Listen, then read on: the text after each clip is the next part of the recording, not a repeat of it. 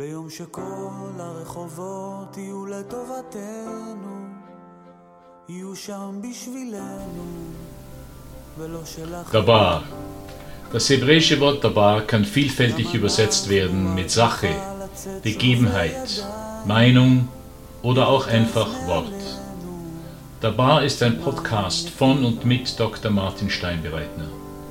Wir wollen Ereignisse, Meinungen und Dinge die uns in der letzten Zeit bewegt haben, achtsam hinterfragen und einige Tipps geben, wie diese uns verändern können. Viel Vergnügen.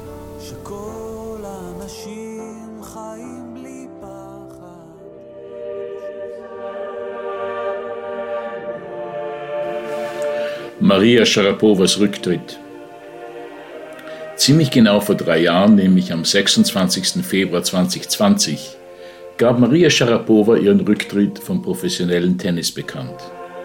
In einem ihrer ersten Interviews nach dieser Ankündigung machte sie folgende Bemerkung. Wie stellt man es an, das einzige Leben zurückzulassen, das man bisher kannte? Seit ihrem vierten Lebensjahr war ihr Alltag vom Tennis geprägt. Camps bei Martina Navratilova, Training, Massage, Ernährung, dauernd auf Reisen sein und früher oder später auch prominenten Status. Kein Wunder, dass es sich vor der massiven Veränderung nach ihrem Rücktritt fürchtete.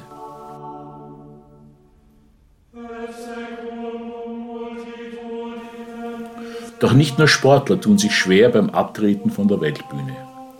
Howard Schulz, der Starbucks zur Weltmarke gemacht hat, ist schon das zweite Mal aus der Pension zurückgekehrt, um wieder die Zügel des Unternehmens in die Hand zu nehmen. Als echter Babyboomer weiß er nicht zurecht, was er ohne Arbeit mit sich anfangen soll. Ich habe Freunde, die vor ein paar Jahren Empty Nesters wurden und deren Ehe bald danach zu eiern begann. Während sie jahrelang mit Kindern und deren Fußballclubs und Ballettunterricht beschäftigt waren, saßen jetzt nur mehr zwei Personen um den Esstisch. Wieder andere, meiner Wiener Freunde, sind schon in Pension, ganz im Sinne der französischen Bevölkerung, und machen jetzt ihre Partner verrückt mit Haushaltstipps.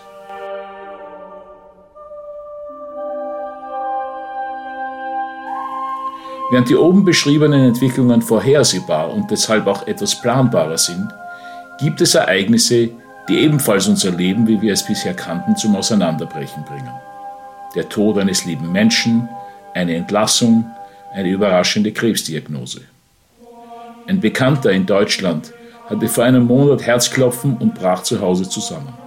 Seither ist er im Krankenhaus, wo er erst seit kurzem nicht mehr in Lebensgefahr schwebt.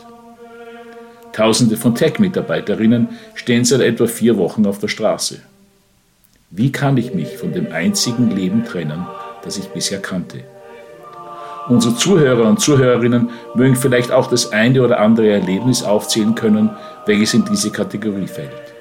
Wie können wir damit fertig werden?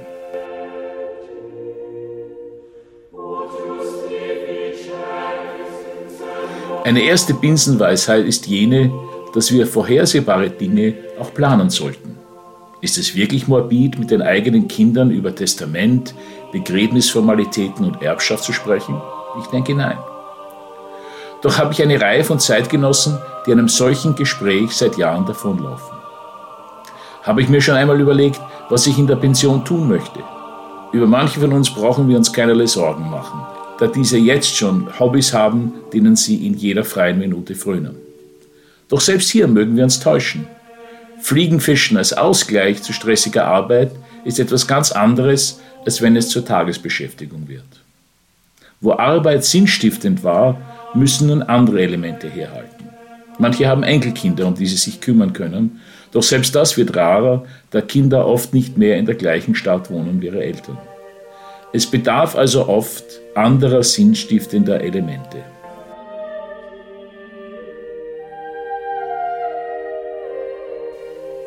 Ich habe eine gute Bekannte in London, die als Lehrerin relativ früh in Rente ging. Eines Tages erzählte sie mir, wie sie fast so etwas wie ein neues Mission Statement, sie benutzte andere Worte, für ihre Pension erstellen musste. Weißt du, sagte sie, einfach nur auf Kreuzfahrten zu gehen, genügt einfach nicht. Sie sprach damit etwas an, das viele Athleten mitunter nur mit viel Schmerz erlernen.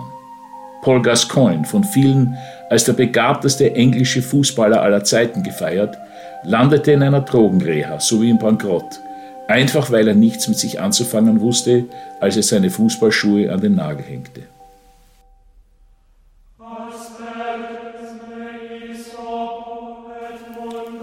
Doch wie sieht es mit lebensverändernden Ereignissen aus, die man nicht planen kann? Gegen eine Entlassung kann man sich noch irgendwie absichern, gegen ein Erdbeben wie in der Türkei oder Syrien schon viel weniger. Obgleich man von jedem Land erwartet, für den Kriegsfall gewappnet zu sein, so glaubte doch niemand vor 20 Monaten, dass das russische Säbelrassen wirklich zur Invasion führen würde. Und ich sah auch kein Anzeichen dafür, dass ich für die letzten drei Jahre zwei Tage pro Woche im Bett liegen würde. Ein letztes Beispiel sei genannt. Der vor zwei Monaten verstorbene australische Kardinal Pell wurde 2019 des Kindermissbrauchs beschuldigt. Er musste alle Ämter zurücklehnen, erschien vor Gericht und war nach einem Schuldspruch für 15 Monate in Haft. Im April 2020, nach genauerer Untersuchung, erwiesen sich die Anschuldigungen als falsch. Das Gericht hob das Urteil auf und er war ein freier, wenn auch gebrochener Mann. Wie kann man sich dennoch auf solche Ereignisse vorbereiten?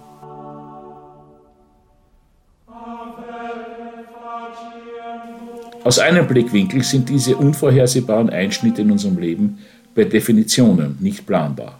Abgesehen von Kranken- und Rechtsschutzversicherung ist nicht viel zu machen. Andererseits können ein paar Haltungen helfen, solche Lebensveränderungen besser zu meistern. Eine erste besteht darin, uns nicht an unsere Lebensumstände zu klammern, sondern diese, wie die Engländer sagen, to hold them lightly, was so viel heißt wie mit offener Hand zu halten. Ich kann meine Arbeit zu meiner Identität machen und so total verloren sein, wenn diese zu Ende geht. Ich kann um meine Enkel herumtanzen und mich dann wundern, wie weh es mir tut, wenn die nicht mehr jede Woche bei Oma zu Besuch sein wollen. Und ich kann Heimat, Gesundheit und Freunde als selbstverständlich hinnehmen oder diese als tägliches Geschenk. Ich habe schon mehrmals in diesem Podcast erwähnt, wie viel Bewunderung mir viele Afrikaner abbringen mit ihrer Resilienz. Oft ist ihr Los bedeutend schwerer als meines, dennoch sind sie in der Lage, sich über kleine Dinge zu freuen und Schwierigkeiten mit Gelassenheit hinzunehmen. Sie wissen, dass sie kein Recht auf irgendeines dieser Dinge haben, deshalb danken sie Gott dafür. Haben wir eine solche Resilienz und eine solche Dankbarkeit?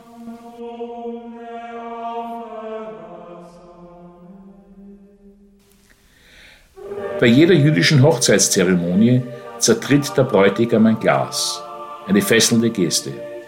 Es gibt verschiedene Interpretationen dafür. Eine behauptet, dass dadurch alle Gäste daran erinnert werden sollen, dass der Tempel zerstört ist. Wieder andere meinen, dass das Paar dadurch daran denken soll, dass die Ehe auch schwere Zeiten mit sich bringen wird. In der katholischen Kirche gibt es einen ähnlichen Ritus, der erst vor zwei Wochen vollzogen wurde. Die Gläubigen kommen zum Altar nach vorne wo der Priester ihnen ein Aschenkreuz auf die Stirn zeichnet mit den Worten, Gedenke Mensch, dass du Staub bist und zu Staub zurückkehren wirst. Dies ist die ultimative Erinnerung, dass für alle von uns der Moment kommt, wo wir das einzige Leben, das wir bisher kannten, zurücklassen werden müssen. Darauf kann man sich nicht vorbereiten, wie man dies für die Pension tut. Aber man kann mental dafür gewappnet sein, sodass uns dieses Ereignis nicht überrumpelt. Vielleicht könnten die nächsten Wochen ein Anlass sein, dies alles auszuprobieren.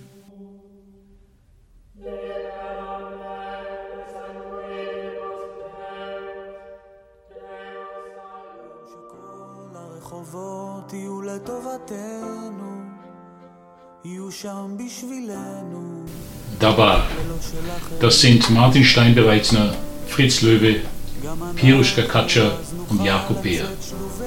Wenn Ihnen diese Episode gefallen hat, dann abonnieren Sie dabei auf iTunes, Spotify oder woher Sie sonst immer Ihre Podcasts beziehen und empfehlen Sie uns weiter. Für Fragen, Anregungen und Feedback sind wir dankbar. Finden Sie uns einfach auf Facebook unter Einstein Podcasts. Bis zum nächsten Mal.